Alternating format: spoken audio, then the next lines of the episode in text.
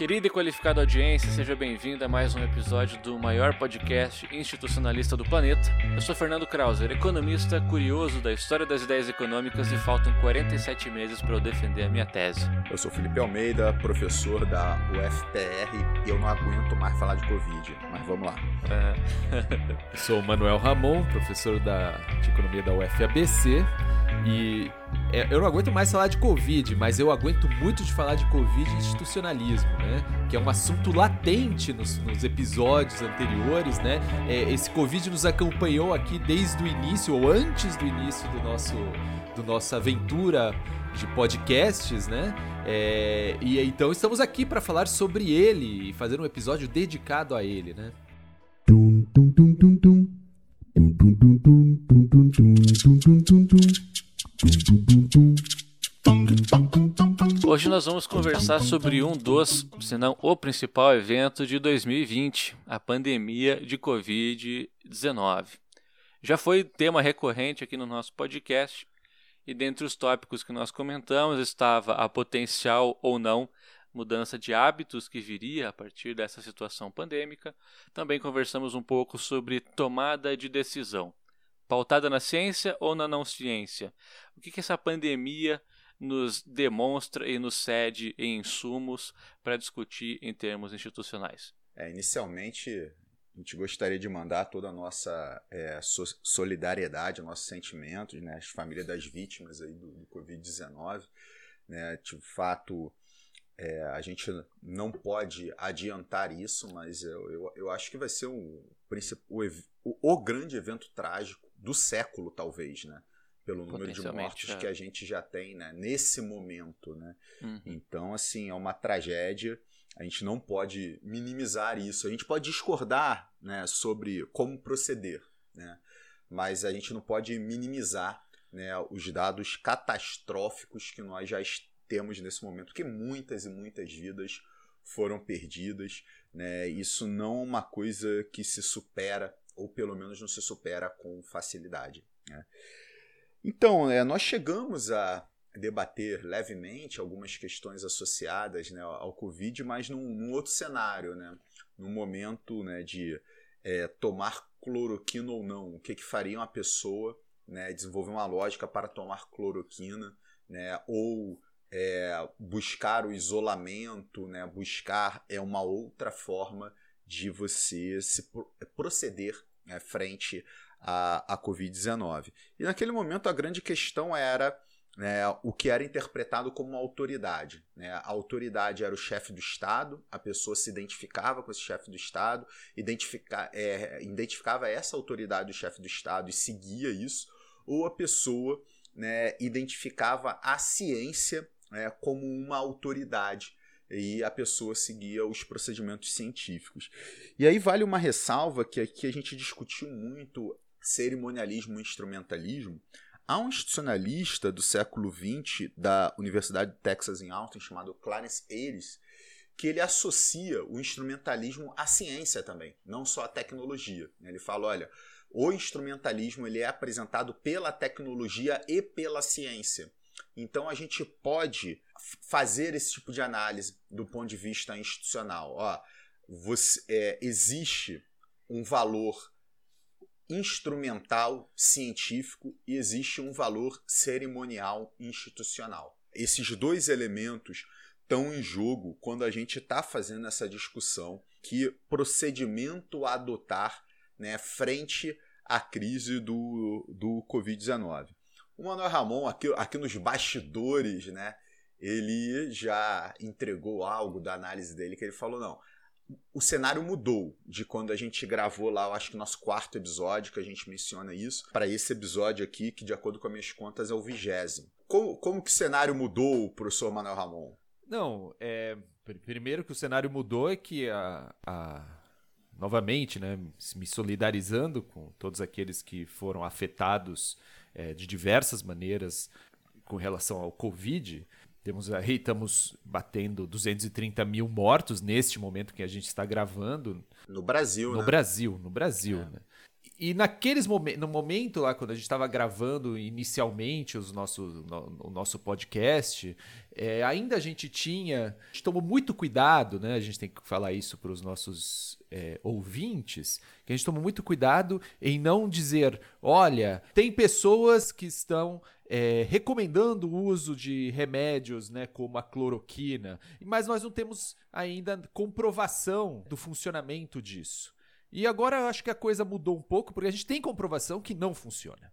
Né? A coisa Exato. mudou é, exatamente por, por isso. Né? A ciência está dizendo: olha, comprovamos que isto aqui não funciona.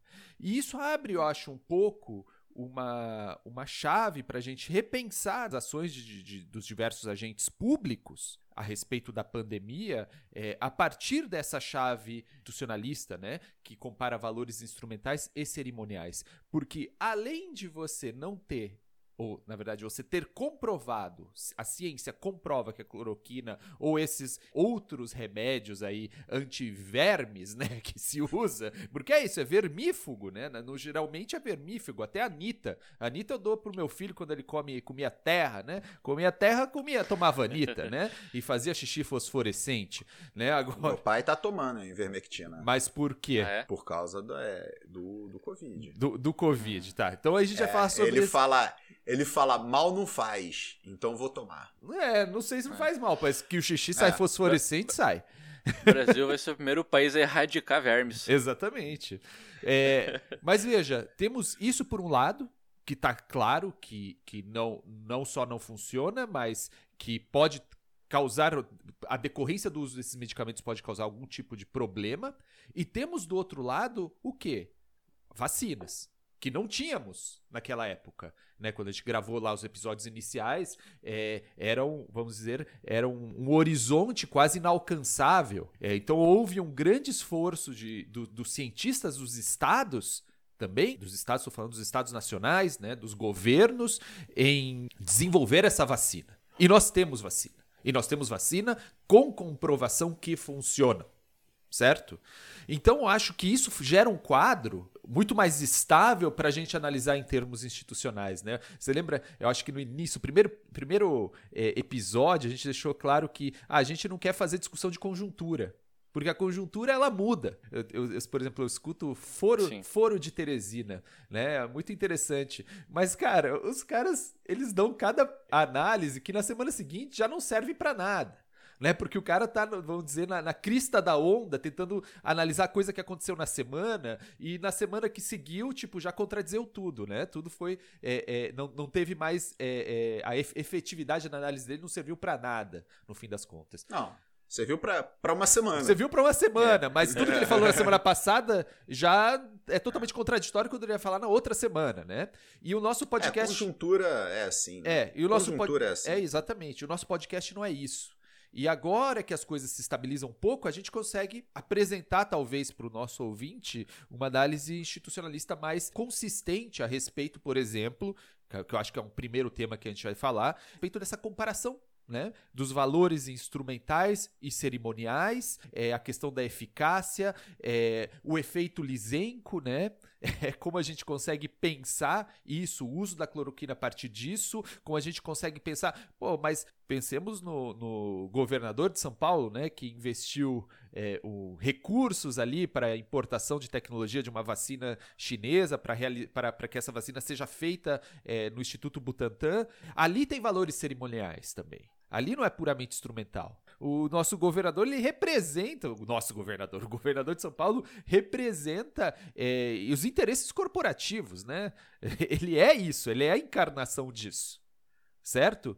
Mas veja, ele é a encarnação disso, mas se usa de um valor instrumental, que é a vacina, que tem efetividade científica, e ela é encapsulado por esses valores cerimoniais. Do outro lado, temos o quê? Um presidente da República com uma autoridade que tenta utilizar um remédio, né, que tem a sua é, áurea científica, mas não tem valor instrumental algum. Certo? Então é puramente cerimonial aquilo, é um que a gente chama de efeito lisenco. Então, é, veja, nós, o, o que a gente tá, eh, tem que pensar é tanto o presidente quanto o governador de São Paulo o que interessa para ele é para eles é a manutenção do poder, a manutenção do status quo, certo? É a manutenção de certas regras que eles mesmos e que a, vamos dizer a, a, parte da elite que eles representam é, querem manter, mas não são a mesma coisa porque o, vamos dizer, as ações políticas que cada um está tomando, está, uma está ligada à manutenção apenas de valores cerimoniais e a outra inclui valores instrumentais. Obviamente, valores instrumentais encapsulados por valores cerimoniais, mas ali há uma mudança instrumental, é, vamos dizer, vigorosa, que é a própria vacina, certo? Então isso é muito importante a gente pensar. Né? Eu acho que isso é um bom pontapé inicial para nossas elucubrações né, sobre o Covid. É, e, e, tem uma questão central aí que você tocou nesse ponto, Ramon, que é o seguinte, cara, o, essa, a preservação do poder pela classe política né, não é personificada numa pessoa apenas, né? Foi, ficou redundante, né? Personificar numa pessoa, mas deixa aí me dar um ar de humanidade, né? a, a, preocupação o... de Felipe Almeida em ser humano. É. em ser humano. Puta, perdi meu raciocínio aqui. Não, o, ok. É, cara, se fossem outras pessoas no poder nesse momento, essa preocupação existiria, uhum. entendeu? É, assim, a, a, classe política ela tem a preocupação em se manter no poder. Isso é uma característica dessa classe. Né? A grande questão é como a crise do Covid foi encapsulada por essa grande discussão política. Né? Eu acho que essa, essa é a grande questão. Né? E eu acho que tem alguns pontos que são muito interessantes da, da, da gente debater né? Tipo, que é, são. Hoje a, a vacina é uma realidade, a vacina está acontecendo. E aí se começa, principalmente em redes sociais, a gente viu, viu muito, né? Manifestações, cara, emocionantes, né? Em relação à vacina, as pessoas de fato, pô, agora, né? Temos uma salvação, né? Agora, tipo, a, a gente vai se livrar do Covid e tal. E não vai, né? É, essa é uma esperança muito vã. Uhum. Cara, porque assim, a quantidade de vacinas que a gente tem em território nacional e a quantidade de pessoas que cada uma tem que tomar uma uhum. dose, uhum. se continuar nesse ritmo, a gente não termina a vacinação em 2021. Não, isso não acontece. A gente hoje, hoje a gente está gravando isso aqui, né, no dia 9 de fevereiro, e esse episódio provavelmente vai ao ar 17 de fevereiro né, do ano de 2021 a gente não tem 2% Sim. da população brasileira vacinada. Sabe? Tipo, e a, e a vacinação começou é, há quase um mês, né? há umas três semanas, se eu não me engano. Perfeito. É, então, se a gente for nesse ritmo, cara, assim, é legal saber que já temos vacinação acontecendo. Só que se as coisas continuarem assim, cara, a gente não está resolvendo a, a, nossa situação na pandemia. Parte dessa percepção veio junto com a virada do ano, né? Como se a pandemia fosse ficar em 2020 e não viesse no dia 1 de janeiro de 2021, né? Como se fosse um evento isolado de 2020. Ah, isso é E na verdade nada mudou. Né? É, você tocou num ponto sensacional, cara. A gente tem esse hábito de pensamento. Eu não sei se é um hábito de pensamento de nós, brasileiros, ou, né, tipo, da sociedade ocidental como um todo, que é o, o nosso ciclo fecha quando fecha o completa um, um calendário.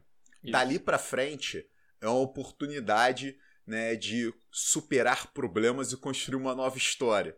Quando claramente, cara, o ano ia virar o Covid ia continuar aí, a gente Sim. ia continuar com o mesmo problema. A gente tem esse hábito de pensar, não, não, agora vai fechar, é. agora vai ser melhor. É. Cara, nada, nada estava apontando é. para isso. Sabe? Eu acho que a gente tem um, um, um conjunto de instituições, né, no, no, Brasil especialmente, eu podemos ressaltar isso, é, que deixa muito marcado essa mudança do ano. Porque a gente pode pensar, olha, o calendário escolar, ele acaba no fim do ano. Né, ele acaba. No outro ano, então, realmente começa um novo ano escolar. Coisas que não acontecem em outros países, né? Em que o pessoal tá tendo aula, tem um, uma semaninha ali, ou nem uma semana, né? Entre ano novo, entre Natal e ano novo, continuam as aulas, né? E aí é, o calendário escolar muda lá em julho, né?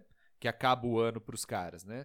é, que acaba o ano escolar. Então, não tem. É no hemisfério norte, é, assim. Exatamente. Então, não tem essa marcação do fim do calendário escolar. Então, aqui tem essa marcação de que são as grandes férias né? As férias do, do, do, do de ano verão, né? de verão estão no final do ano, que inclui a mudança do ano, e ainda tem um carnaval, né? Que também é um, é, é, é um, é um ritual de passagem, né? Então temos um conjunto de rituais de passagem, todos os rituais são de passagem, todo ritual é passagem, é, por É, definição. Eu levei uma cornetada aqui alguns meses atrás, porque eu usei esse termo. eh, Quem me cornetou está usando. É, é o Mas- hábito, né? É, mas Mas o veja, Felipe viu o precedente, pode ser redundante agora. É. Não, mas olha, todos os rituais. é, é, todos os rituais acontecem no mesmo período, né? Então acho que as pessoas tendem a pensar, não, acabou mesmo, acabou tudo. Porque tudo começa, é, de, de certa maneira, pra, no- na nossa cultura, no início do ano. Voltando rapidamente, que eu, eu tava lendo o Hobsbawm ali para uma aula de ciência, Ah, tecnologia e sociedade, né? Tava lendo Era dos Extremos, cai- capítulo 18 de Era dos Extremos, e ele fala uma coisa muito interessante que eu acho que liga muito com o que a gente está falando, que ele diz assim, olha, a grande novidade do século XX é que todo desenvolvimento econômico e a vida, a vida prática das pessoas está ligada à tecnologia e à ciência, né? Ela nunca esteve tão presente na nossa vida. É, a vida é, com ciência e tecnologia do século XIX geralmente as pessoas poderiam viver uma vida muito parecida se tirassem todos os instrumentos tecnológicos da vida dela. Né? E hoje em dia, se você pensar, puta, se tirar aqui do meu computador, o meu celular, a minha televisão, a minha energia elétrica, a vida muda muito. Algo que não aconteceria no século XIX.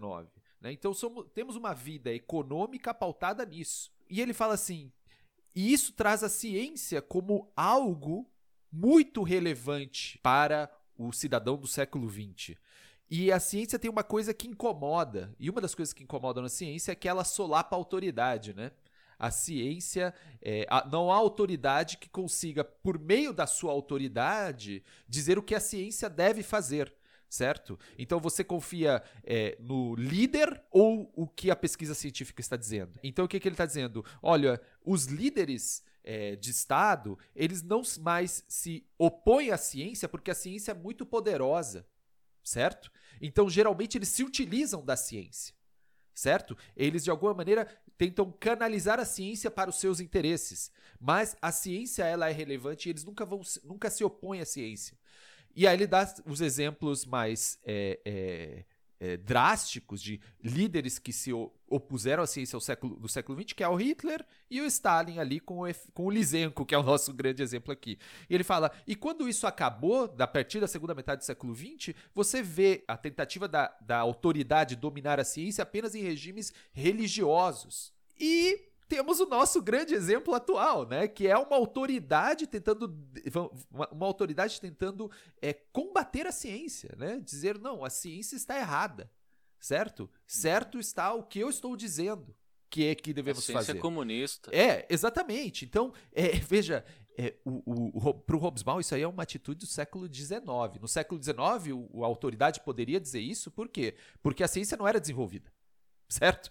Porque a ciência não estava no nosso dia a dia e a gente não confiava na ciência como a gente confia hoje.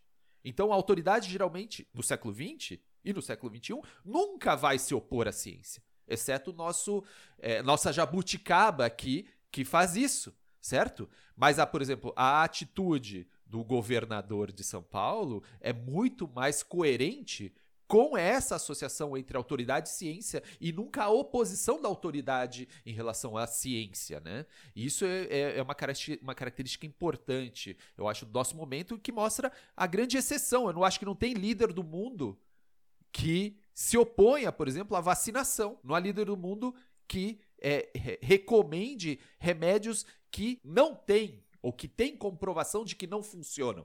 Né? Não tem que parar de falar que não tem comprovação científica, que tem comprovação que não funciona, que é bem diferente. É, hou- houveram líderes que indicaram medicamentos também, inclusive o mesmo, né? Só que depois da comprovação parou de indicar, que não foi o nosso caso. Né? Depois da comprovação de não, que não foi o nosso caso, né? Mas eu acho que isso se associa muito ao, ao esse momento tecnológico que a gente está vivendo, que tem a ver com a era da pós-verdade, né? Tipo de a, a verdade é aquilo que é construído nas redes sociais né? Tipo, e de se acreditar muito que a verdade vai ficar sendo construída ali. Né? Então, se eu sou uma autoridade, eu apresento uma argumentação em rede social, é esse elemento que vai ser o válido. Isso. Isso, é muito, mas muito evidente quando você percebe as contradições na argumentação. Sim. Né? Então, acho que mais uma vez a gente está discutindo tecnologia e a rede social ela surge né, tipo, como elemento central na discussão, porque é o principal meio de comunicação. De uma certa forma, a rede social ela é bastante democrática, né? Tipo, qualquer pessoa pode ter uma conta numa rede social, qualquer pessoa, exceção Donald Trump, pode ter uma conta em rede social, né? Tipo, e apresentar né, a sua argumentação, os seus pensamentos ali. Por outro lado, né, dependendo da representatividade é, sociopolítica dessa pessoa, o que é dito ali, tipo, ganha uma repercussão muito grande né? E muitas vezes ganham um caráter, pelo menos para o grupo da população, como: olha,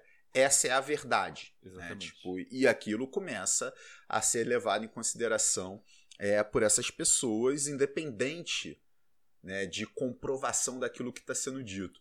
Agora, teve uma, uma modificação de hábito de pensamento muito grande né, em relação a aquilo que é disseminado em rede social. Né? Porque, por exemplo, na, na minha geração, geração do Manuel Ramon, é, é muito comum a gente né, fazer essa analogia. Pô, as pessoas que nos falavam quando nós éramos adolescentes de não acreditar em tudo que se lê na internet são as pessoas que estão espalhando fake news hoje em rede social. é tipo, Verdade. isso é muito curioso, né? Agora, por que, que isso acontece? Cara, porque a internet era o desconhecido há 20, 25 anos atrás. Era uma coisa que uma parcela muito pequena da população conhecia. A rede social, ela dá cara para a informação. Uma coisa é você ler uma Personifica, né? Personifica. Uhum. Uma coisa é você ler uma informação no site. Outra coisa é sua amiga de infância, seu amigo de infância, seu primo, sua prima, seu irmão sabe? Tipo, pessoas que você conheceu a vida inteira compartilhando aquela informação. Você transfere a legitimidade da sua relação com aquela pessoa para a informação. Né? As pessoas fazem isso, né? Tipo, e aí tem a, a, retomamos a aura de cientificidade, né? Às vezes a, a, a informação que a pessoa está compartilhando, ela um vídeo de uma pessoa né, que afirma que é uma pesquisadora, que é um pesquisador, tá lá de jaleco branco, tá num ambiente que parece um laboratório e tá defendendo algo.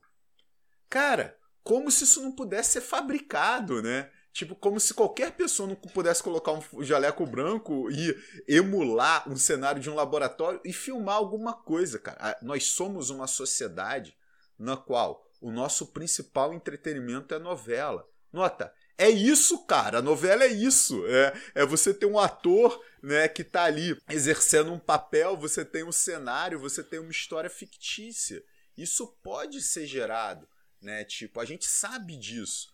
Mas a gente, quando é, né, porra, o teu amigo de infância, a sua irmã, a sua prima, seu...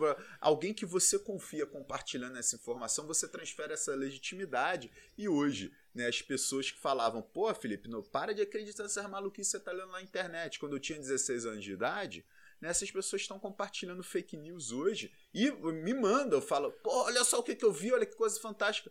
Cara, você me falava há 25 anos atrás para eu, pô, eu não fazer isso que você está fazendo. Sim. E a, a, internet continua sendo a internet, entendeu? Sim, sim. O, é, é, interessante que eu acho que o que mudou é a nossa relação com o conhecimento no século XXI, né? E isso, voltando ao Hobsbawm, eu acho que isso ele não tinha visto ainda, né? Eu acho que isso é, é o novo, ele estava falando do século XX, né? O respeito à ciência no século XX, mas agora você tem essa mudança, né? Que eu acho que faz parte de, de uma lógica neoliberal que entende o conhecimento como a, a escolha da maioria. O conhecimento válido é o conhecimento da escolha da maioria. Então, como o Felipe acabou de dizer, né? É, é, a controvérsia pode ser muito bem fabricada. Você pode ter uma conclusão científica compartilhada por todos os cientistas numa direção, mas na internet você pode fazer com que isso seja apenas uma opinião, né? E você tenha outra opinião que não tem é, nada de, de, de científica, mas que tem tanta validade quanto. Por quê? Porque quem vai dar a validade o público. É o público decidindo. E aí você fabrica uma controvérsia que não existe. Por exemplo, a própria questão da, da cloroquina. Não existe na ciência essa controvérsia. Mas você pode muito bem fabricá-la. E que é o que essas redes sociais fazem. E é fabricada por quê? Porque não é espontâneo. Essa é a questão. Não é espontâneo, né? Existem pessoas, grupos que se dedicam a isso certo? Com certos interesses e fabricam essas controvérsias para o quê? Para que a pessoa pense, bom, eu é, eu posso escolher entre uma coisa e outra, né? E quem me convencer mais, só que, cara, é assim, a ciência não é a escolha da maioria, certo? Tem certos métodos, certas regras que devem ser seguidas, certo? E ela é, vamos dizer, e independe de é, opinião, ela, né? Exatamente. Ela independe de opinião, depende de autoridade. E aí a gente se coloca nesse novo é, mundo onde qualquer tipo de conhecimento, na verdade, ele pode ser entendido como a opção da maioria. Certo? Então, se a maioria diz que é, é, tal remédio funciona para o Covid, ele vira o, o que devemos fazer, sabe? E, a ciência não é isso. Já, a gente falou sobre isso no episódio sobre o filme da internet. Qual era o nome do filme mesmo? Que eu acabei de esquecer. É, Dilema, Dilema das, das, redes. redes, né? Que isso chama é, essa arte de fabricar controvérsia é, se chama agnotologia, né? Que vamos dizer que é o, a nova maneira, né, de administrar um conhecimento, né, nessa sociedade que a gente vive. Então, pessoal, tem uma, tem uma outra questão aí que eu acho que vale a pena se discutir, né? Que a gente vê muito, é, a gente está vendo muito nessa virada de 2020 para 2021, que é algumas pessoas ignorando que ainda há pandemia. Né? A gente vê aglomerações acontecendo que poderiam ser evitadas, muito associadas a atividades festivas, né? festas acontecendo, bares enchendo, né, aquelas regiões né, boêmias de praça que tem bares cheias e praias e tudo. Queria levantar um pouco essa bola para fazermos essa discussão. Né, essa questão do acreditar que ah, o Covid não é uma questão que eu devo considerar no meu comportamento. Eu tá chegando o verão, eu gostaria de tomar determinadas atitudes, então tomarei essas atitudes, sabe? Perfeito. Quando você tem ideias e comportamentos que reforçam velhos hábitos, vai ser por isso que você vai optar. Isso. É muito difícil você romper com uma lógica que você já tem estabelecida. Né? É aquilo que a gente já falou, né? De ah, agora por causa da pandemia a gente vai mudar todos os hábitos, a gente vai criar uma nova sociedade. Isso. Não. Isso durou talvez alguns dias de intensa tentativa e enorme frustração. Né? Ninguém conseguiu de fato deixar de socializar, ou pelo menos não é aquilo que a gente observa da maioria da população, uhum. né? Que estava lotando pra, uh, praia, estava indo em balada clandestina, enfim, estava tendo uma manutenção de comportamentos que era nocivo para ela mesma e para pessoas que ela considera como entes queridos, né? Não, eu acho que isso se associa, eu acho que a gente tem que entender esse comportamento a partir das instituições que o fomentam. E eu acho que a gente tem instituições muito fortes aqui que alimentam muito ou vão de encontro a esse comportamento. E, e eu acho que, por exemplo, é, temos uma questão simples, que é bem de antes do Covid, que faz parte da nossa, inclusive da nossa formação como país, que é a morte né? A nossa relação com a morte, né? A relação do brasileiro com a morte. Sempre falamos uma, que existe uma banalização da morte e, e isso tá da de, a, a, colonização foi isso, né? É, e isso se estende ao longo do tempo é, até hoje. E a gente pode pensar que no Brasil, muitas vezes, a morte não choca. No Brasil temos aquele fenômeno da bala perdida, o fenômeno de que é, a polícia mata, né? A polícia mata quem for, né? E aí a gente tem que pensar, bom, a nossa relação com a morte, ela também, ou seja, a maneira como nós encaramos a morte, como o brasileiro encara a morte, ela também é um elemento que ajuda a pensar esse, esse, esse brasileiro se expondo, as pessoas se expondo, porque talvez é isso, a morte seja tão banalizada em tantas outras esferas da nossa vida que nós, as pessoas não ligam se, se pessoas estão morrendo na rua, se as pessoas estão morrendo nas periferias, se o negro está morrendo, né, se o pobre está morrendo. Isso não é algo que choca mais. Então, quando temos um problema específico como a pandemia, qual vai ser essa relação com a morte? Né? Essa, essa é uma questão. E tem outra questão da morte que eu acho importante aqui. Eu fiquei pensando sobre isso. Estou pensando sobre. É, não, é, sobre a, é, essa. Sobre, sobre a, morte. a, morte. sempre estou pensando, né? Mas sobre essa relação da morte é, institucionalizada. Foi as perguntas que eu fiz no cafezinho. Né? Ficaram, ficaram. As ficaram. É, é, mas Ecoando na cabeça sobre essa banalização da morte, é que eu acho que a referência à morte no Brasil ela é uma forma de revelar poder e status. Certo? Na verdade, a posição que você tem dentro dessa relação com a morte, ela define o seu poder e seu status. Certo? Então, é, veja, no Brasil, a classe ociosa apenas não tem o direito é, de explorar, ela também tem o direito de matar. Certo? Ela também tem, é, ou seja, faz parte das regras do jogo que se você tem muito poder, você também tem poder sobre a vida e a morte, certo? E isso gera respeito e estima social. Então veja, é, nós temos um, um presidente que foi eleito falando, falando sobre a morte, falando sobre matar e, e, e matar muito diferentes tipos de pessoas, certo? O símbolo dele é uma Exatamente, arma, o símbolo dele é uma é. arma. E nós votamos nisso. Ele tem poder e status. Nós, ah, o brasileiro admira isso. Ele não quer ser morto, mas ele quer estar do outro lado. Essa é uma grande elucubração. Mas veja, a relação com a morte é algo fundamental, porque a nossa compreensão do que é poder e status está relacionado à nossa posição frente à morte. E aí eu venho, novamente, já que o Felipe levantou essa gloriosa bola para a gente falar sobre isso, que também eu estava pensando sobre, sobre essa questão, é que, veja, o presidente, ele falou semana passada isso aqui. O povo brasileiro é forte, o povo brasileiro não tem medo do perigo, dizendo que o povo brasileiro tem que ir trabalhar, o povo brasileiro vai trabalhar, o povo brasileiro não tem medo do Covid, né? Ele não tem medo de morrer, certo? Ele não tem medo de morrer. Então, esse é o espírito. É a nossa relação com a morte e o valor, o status que vem dessa relação. Então, pessoas corajosas, pessoas boas, pessoas que são é, respeitadas, que demonstram poder através de se expor à doença.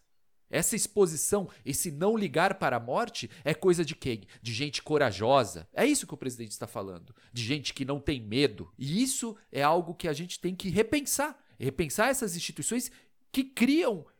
Vejam, essa imagem, essa autoimagem que somos corajosas, que não corajosos, que não temos medo de nada e que, na verdade, nós não somos quem morremos, nós somos quem matamos. Né?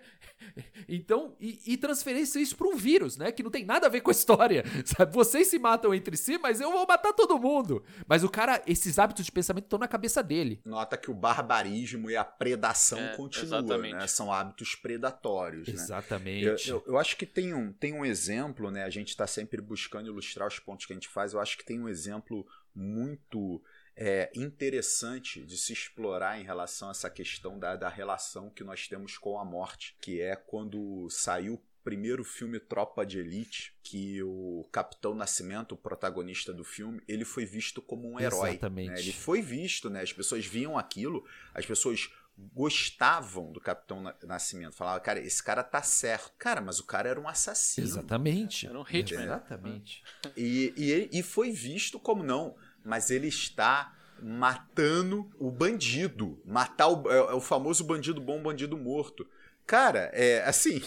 Pô, você está desejando a morte, né? Tudo bem que, pô, não, o cara é um bandido, ok. Existe o sistema legal para isso. Prende o cara, julga o cara, faz o cara cumprir uma pena, né? Tipo, mas cara, é você matar né? Tipo, a, a pena de morte é você virar e falar: olha só, você cometeu um crime tão grave, mas tão grave, que você não merece mais viver. Mas a gente não tá nessa esfera.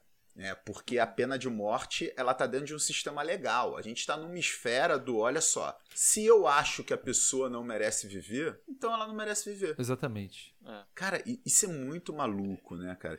Teve uma... Mesmo na pena de morte, ela é uma consequência de um julgamento. Né? De um julgamento. Nesse caso, nem julgamento não. tem. Né? Não, de um julgamento Exatamente. de um sistema legal, de um sistema exato, de regras. Exato, é. Não de um julgamento da cabeça de qualquer pessoa. Isso, sim, né? sim. Porque morto não se defende. Né? Exatamente. Não, não, não, não. Exato. Depois eles exato. contam a história que quiser e pronto. Exato. Aí temos o excludente Cara, de licitude, né? Uma glorioso excludente, herança do nosso Serginho Moro, né?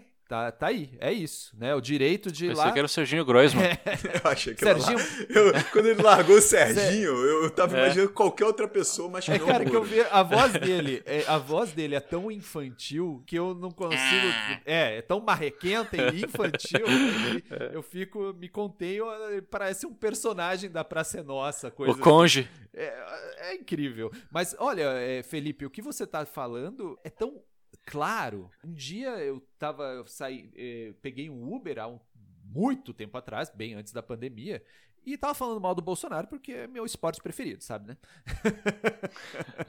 mas o cara sabe o que ele falou, ah, é, tá tudo muito ruim, tatatã, mas, mas, eu votei no Bolsonaro porque eu quero ter minha arma, eu quero ter minha arma.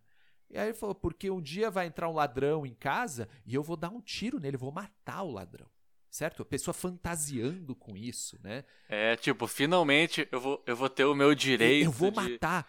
Vou ter o meu momento. Mas é isso, você veja essa tensão que tá nesse cara, está esperando o momento de canalizar o seu momento, momento da vida dele, em que ele vai ser reconhecido socialmente. Né? Ele vai ter um reconhecimento, porque nós reconhecemos isso e isso que dá status e poder quando mata, né? Quando mata praticamente desejando que desejando isso aconteça. que né? isso aconteça, né? Não é nenhuma questão e, de matando defesa, quem? mas é um desejo. E, e matando quem? E matando quem? O pobre, né? O cara que é mais mais ferrado do que ele, né? O cara que não tem nada, né? Que vai lá roubar.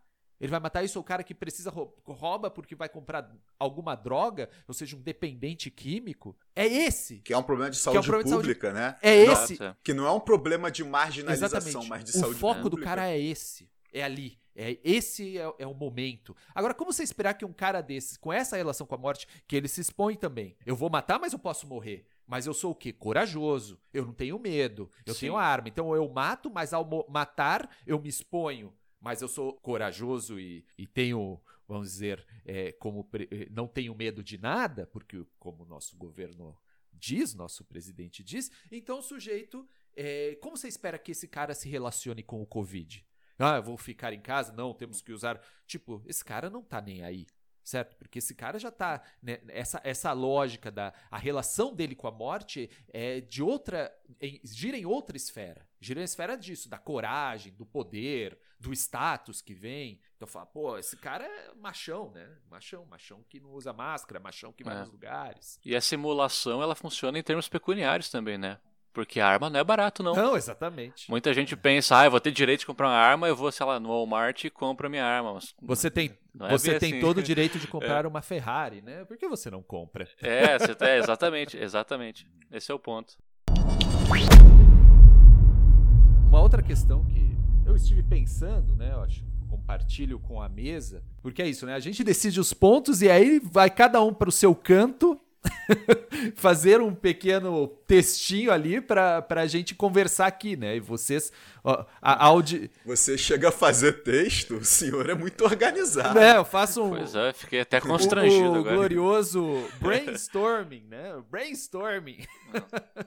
Mas tem uma coisa que, novamente, está ligado às coisas que, que, que me interessam hoje em dia, que é também, eu acho que é uma, uma discussão que o Felipe levantou, que a gente está falando, ok, o sujeito não tem medo da morte.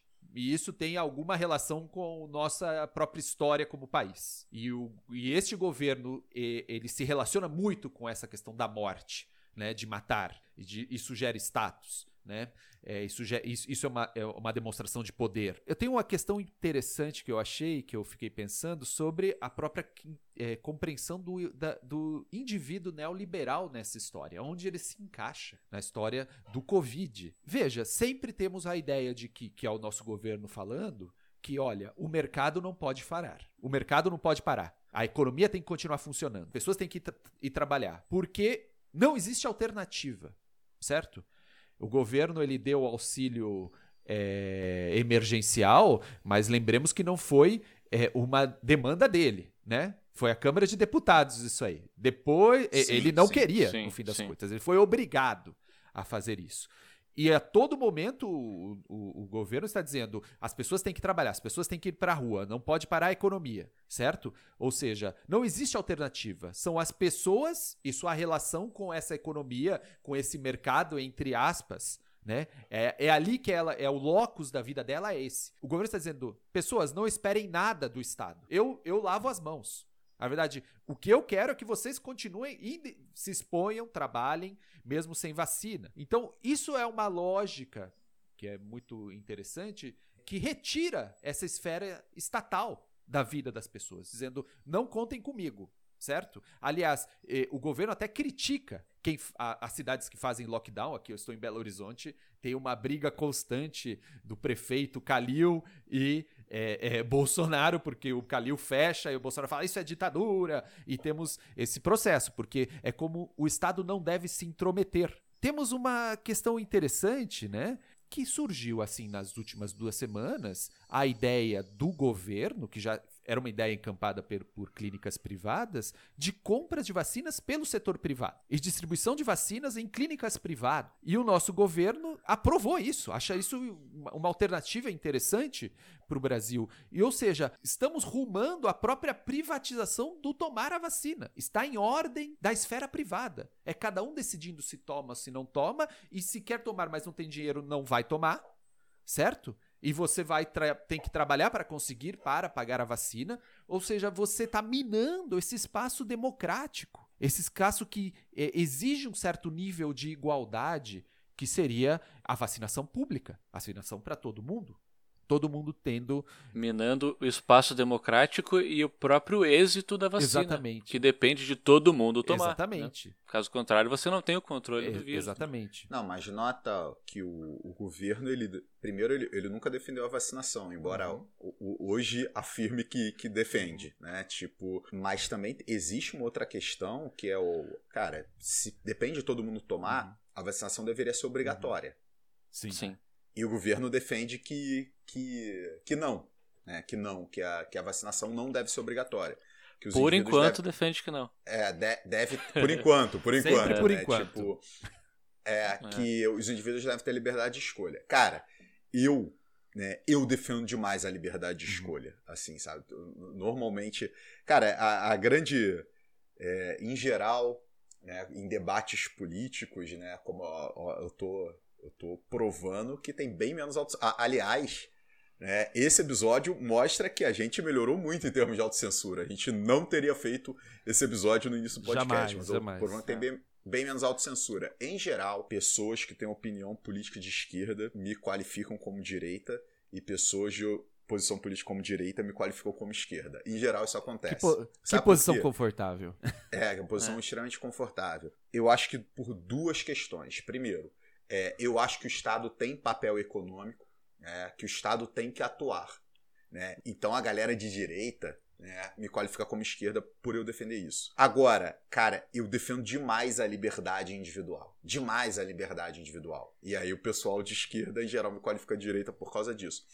Mas eu acho que a liberdade individual não é a liberdade de eu vou fazer o que der na minha cabeça. Porque a, a, a liberdade individual não pode ferir a liberdade dos outros indivíduos, entendeu? Eu não tenho a liberdade individual de quando encontrar o Fernando, dar um tapa na cabeça do Fernando. Nota, fisicamente eu posso fazer isso.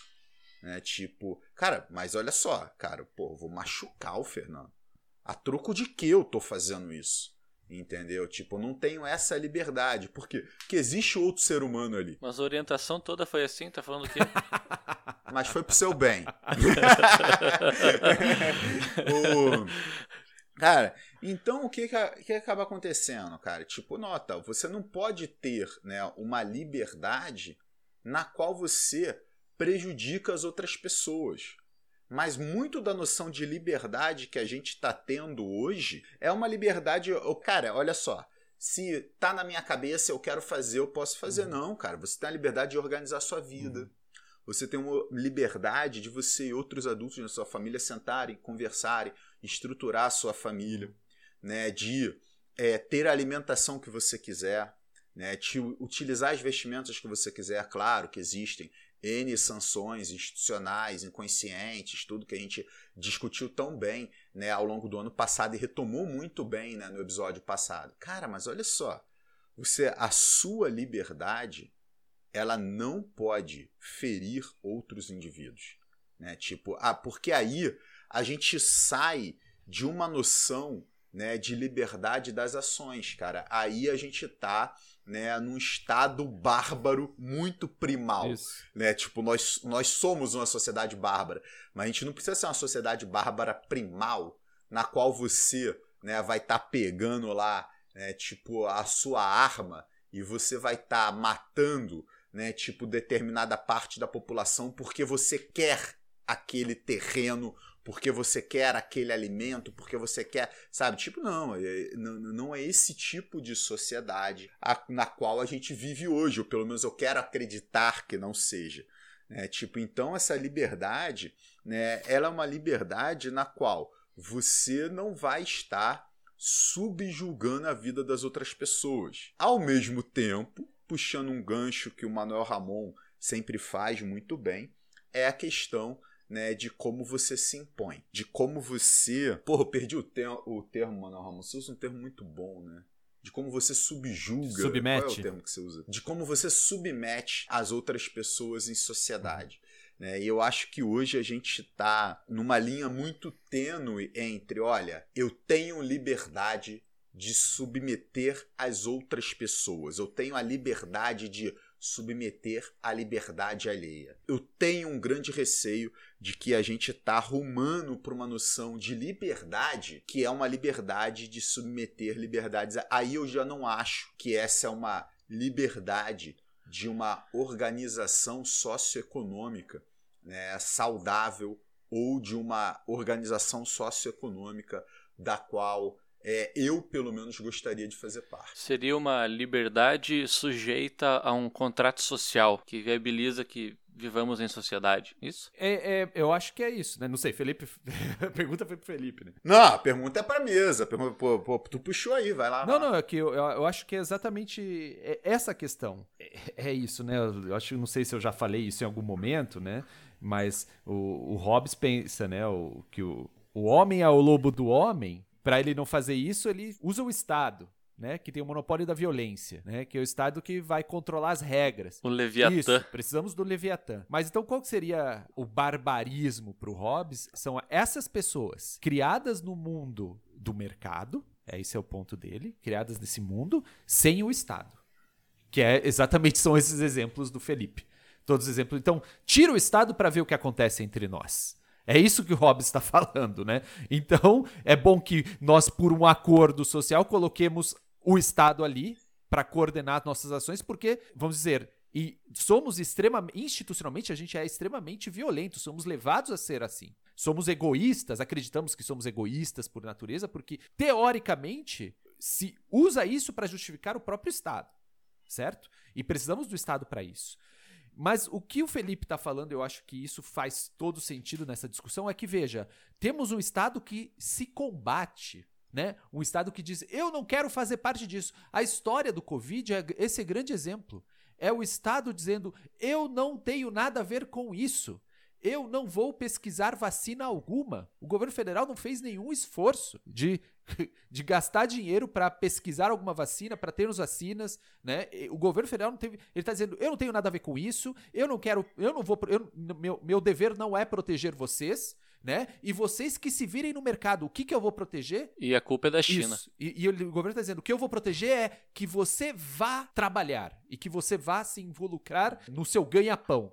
Certo? Que é uma coisa sua, é uma coisa de, da sua esfera privada. O governo está fazendo exatamente isso. Olha, a sua esfera privada, eu estou aqui para defender a sua esfera privada. E vacina? Vacina você adquire privadamente. É isso que o governo está. É essa mensagem que ele está falando quando ele está dizendo que é, as empresas privadas, as clínicas privadas, vão poder ter vacina, certo? Eu não tenho nada a ver com isso. É basicamente isso o, o, o governo está fazendo, né? Porque, veja, é, esse governo, o, o, o Estado, é, é quem está comprando vacina e não fazendo vacina. O, o, o, Bolsonaro, algum tempo atrás, ele falou que são as empresas que fabricam vacina que tem que vir a ele. E não é ele que tem que correr atrás dessas empresas. São essas empresas que vão vir a ele acreditando na barganha certo? Que ele vai barganhar com as empresas, que ele não tem que tomar nenhuma atitude é, proativa em conseguir essas vacinas, não tem que se antecipar a ter vacinas. A gente já falou muito no mercado, mas o cara acredita realmente no mercado. Acredita que vão vir um conjunto de vendedores e ele vai negociar, barganhar e pegar a mais barata, sabe? Ele acredita que é, é isso, né? Basicamente isso, certo? Então veja, o Covid mostra claramente que um Estado que se preocupa em se retirar as suas ações, certo? Se retirarem suas ações efetivas para o combate de um problema global, um, um problema que afeta a todos, e tentar transferir esse problema para a ordem privada, particular de cada um. E aí as pessoas que se virem, certo?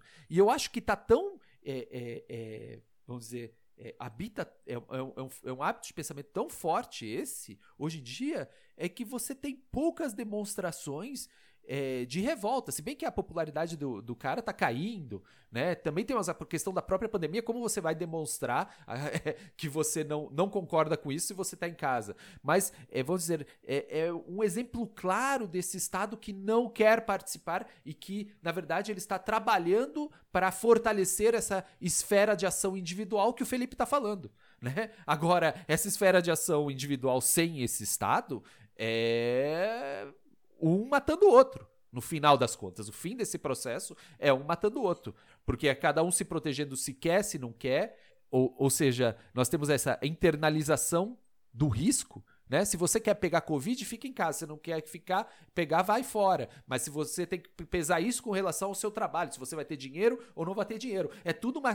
tá na esfera da decisão individual. Se você é rico, pode ficar em casa certo? Se você é pobre, você tem que sair. E o Estado vai fazer alguma coisa para diminuir essas distâncias, para que todos tenham um tratamento igualitário? Não, ele não vai fazer nada. E, e nota, a questão de, de, você ter vacinas na esfera privada vai além disso. Né? Se você é bem abastado, vai ficar em casa, pobre tem que sair. Se você é bem abastado, você vai ter vacina. Se você é pobre, você não vai ter. É, exatamente. Nota, é, você insere mais uma camada né, nessa nossa de grande distinção social. Exatamente. E, e não só isso, né? É, tem a questão de que, é, veja, o vírus, ele não liga para isso. Então, você precisa ter uma população vacinada em tantos por cento para você ter essa imunidade. Então não adianta se o, o, rico, ah, eu me vacinei, tô beleza. Mas você pode estar tá se vacinado, mas se o vírus está circulando aí, você não tem proteção de 100%. Você pode pegar, você vai pegar. Então Sim. o pobre tem que ser vacinado, mas talvez essa lógica não entra na cabeça da nossa elite, né, e de quem governa o país, de que essa opção individual não cabe nesse problema de saúde pública. Certo? Ela não cabe. Eu posso fazer uma crítica aí à nossa classe média, né? Tipo, a classe um, um pouco melhor abastada. Né? Deve, todos os programas, por favor. Pode. Quando, quando, a gente, quando a gente falou da questão do, dos indivíduos que estão aglomerando, né, fazendo opção por aglomerar, né, a gente ilustrou propositadamente com questões né, de festividades, né, com questão de se frequentar locais boêmios ou até uma atividade de verão, né, como ir à praia e tudo. Momento nenhum a gente falou o cara que precisa sair para ir trabalhar, entendeu? É. Momento nenhum a gente mencionou essa questão. Por quê, cara? Porque, assim, pelo menos eu vi, né, assim, putz, uma campanha muito grande, e não campanhas organizadas, né, mas várias pessoas defendendo, né, do auge do seu privilégio, questões de isolamento social. É, eu, eu, vi as duas coisas, pessoas defendendo não se isolar, mas pessoas dizendo, não, a gente tem que ficar em casa, a gente tem que se isolar, né? Tipo, tal. Cara, mas calma aí, é, calma aí. Será que todas as pessoas podem estar fazendo isso? Exatamente. É, tipo, nós, nós somos privilegiados nesse Nós somos privilegiados em N sentidos. Mas um dos nossos privilégios é, cara, a gente pode estar tá fazendo home office. A gente está é, dando aula remota, as nossas atividades de pesquisa, né, continua, extensão a gente continua fazendo, o podcast está aqui, né, claro. É, cara, agora, nem todas as pessoas podem fazer isso. Exatamente. Cara. Tem uma galera que não pode fazer home office. Isso. Entendeu? Exato. Tipo, cara, o cara que está dirigindo o Uber, esse cara não pode fazer home office.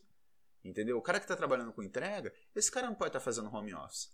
É, tipo, cara, então assim, não dá para você virar e falar, olha, tipo, a gente tem que fechar tudo, né? Não, não dá, não dá para fechar tudo. Né? Existem pessoas que precisam exercer as suas atividades por uma questão muito clara. Cara, essa pessoa precisa colocar arroz e feijão dentro de casa. Então, é, eu acho Exato. exatamente isso. E o ponto é, essa pessoa, ela não teria que ter o direito, a opção de ficar em casa e ter uma vida digna também? É, é, sim, isso, é, é isso que o governo está dizendo? É. Não, não, se ele não tem, ele vai pra rua, ele tem que se virar. E essa, esse, esse eu acho que é um ponto. E outra coisa, né? Temos esses trabalhadores, temos trabalhadores que estão fazendo, estão aí na linha de frente. Eu coloco todos os aplicativos na linha de frente, tudo isso para minha linha de frente. Os caras estão trabalhando com alimentação, transporte, tudo isso é linha de frente. E se nós tivéssemos uma política decente nesse sentido de proteger as pessoas, somente essas pessoas estariam na rua né? Somente essas as pessoas que realmente precisam e não só para elas, que precisam, que todo mundo precisa delas para que a vida aconteça, né? Para que a gente se alimente, para que a gente tenha luz, para que a gente tenha é, água. Agora, meu ponto é exatamente esse. São essas pessoas, mas você também está colocando é, sem opção o cara que está com a lojinha dele de, sei lá, de qualquer coisa aí, é, de, de badulaques aí que ele tem, porque ele não tem opção, sabe? Esse cara não, não tem, tem, opção. opção. A, a, a, loja de badulaques, a panificadora, a, a é. academia, Exatamente. né? Tipo, cara, esses caras, se eles ficam fechados, eles Exatamente. quebram. É, a, então, isso não precisava. É isso, é, são esses todas essas coisas, essas empresas, pequenas empresas familiares, que não é de, de necessidade fundamental nesse momento, é, não precisava estar aberto se nós tivéssemos um sistema de proteção mesmo. Né, das pessoas organizado por quem? Pelo Estado. Mas temos um Estado que faz exatamente o contrário, está dizendo, não, vamos todo mundo trabalhar, todo mundo para a rua. E aí estamos abatendo aí mais de mil mortos é, há 20 dias. Há 20 dias, né? Há 20 dias, mil mortos todos os dias, banalizando essa a morte mesmo, né? Banalizando a morte, tipo, que ficou algo comum algo normal e tem a ver com isso, né? Que além dos caras que precisam e é, são extremamente necessários para a vida hoje, você tem um monte de gente que não é tão necessário, mas não tem opção. Não tem opção. Cara, você falou uma coisa sensacional, Ramon. Ah, o pessoal que trabalha via aplicativo são linha de frente. Que governo colocou esse pessoal como linha de frente e como prioridade de vacina? Que governo Exatamente. fez isso? Eu não vi as prioridades de vacina. Eu não, não vi todas, né? Eu vi o nosso. Cara, mas eu tenho a impressão que esse pessoal não foi colocado como prioridade Obviamente de vacina. Eu também Obviamente acho que não. Não me lembro de ter visto algo sobre, pelo menos. Obviamente. É, em governo nenhum, em governo é, nenhum. É, uhum, é. Uhum. é isso. E é o que viabiliza as pessoas estarem em casa. Né? Exatamente. Né? É Exatamente. Para eu não sair comer, alguém tem que trazer a comida. Esse é o ponto. Para você não ir para o mercado, alguém tem que trazer é. essas compras de mercado, né? Isso aí.